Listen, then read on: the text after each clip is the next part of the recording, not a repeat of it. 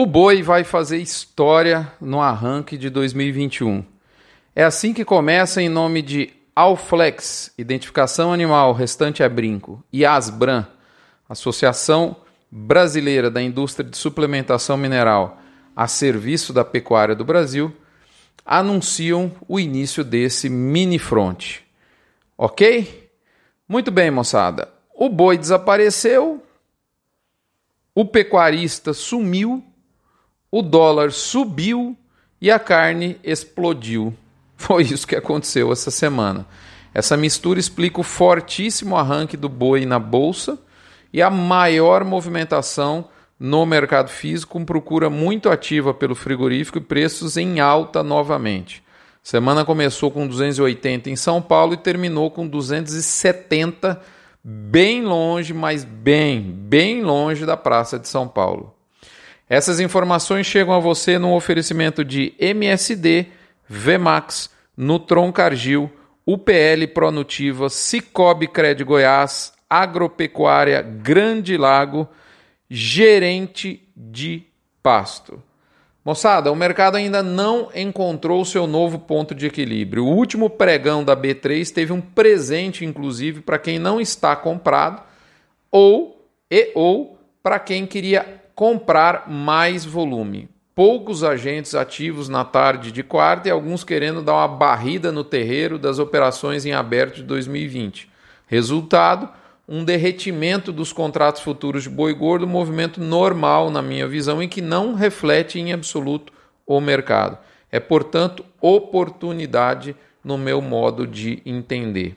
E digo mais: preparem-se, o início de 2021, entre janeiro e março principalmente, vai ser cravado na história da pecuária com relação à oferta restrita de gado para abate.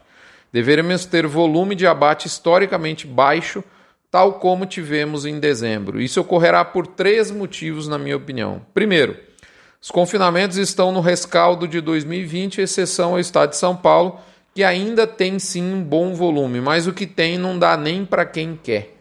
Segundo lugar, as fêmeas gordas de pasto não existem em volume por dois motivos. Ou porque estão no modo, entre aspas, on para reprodução, gestando aí um bezerro de expectativa futura de 3 mil reais por cabeça, ou então estão magras, porque nós estamos atravessando a maior crise de pastagens que eu já vi no Brasil. Em terceiro lugar e derradeiro, os bois de pasto Estimo eu que apenas comecem a aparecer com algum volume a partir de março, abril, visto a péssima situação média das pastagens devido ao elevadíssimo custo de suplementação energética e proteica desses animais. Na minha opinião, nós estamos atravessando a pior transição seca-águas das últimas décadas em termos de pastagens. O trinômio falta de chuva, cigarrinha e lagarta está expondo uma verdade inconteste pasto virou insumo para profissionais. Agricultor é extremamente competente para combater lagarta, por exemplo, mas a maioria dos, dos pecuaristas não chega nem perto disso. A praga nada literalmente de braçada. O abate atual e futuro, extremamente reduzido, enxuga o mercado aliado à exportação em nível basal, mas constante. Note você aí que o prêmio China não tirou férias, não entrou em recesso. Resultado: falta produto na ponta final e o preço da carne sobe. Os frigoríficos menores conseguem margem e avançam no macho. Não há vaca disponível, forçando então os grandes aí na mesma toada. E agora, diferentemente do início de novembro, não há nem um pouco de oferta represada por parte do pecuarista. O ano começa com a escala da mão para a boca e o boi vai fazer história nesse arranque de 2021. E como o boi gordo não é frango, por esse simples motivo, não tem como normalizar no estalo de dedos. Que vem o ano novo, nós vamos estar aqui firme no arreio, aqui não bambeio lático não, moçada. Uma excelente passagem de ano com saúde para você, para seus colaboradores, seus familiares. Nós vamos estar aqui na próxima semana e não se esqueça da campanha do Agro contra o Câncer.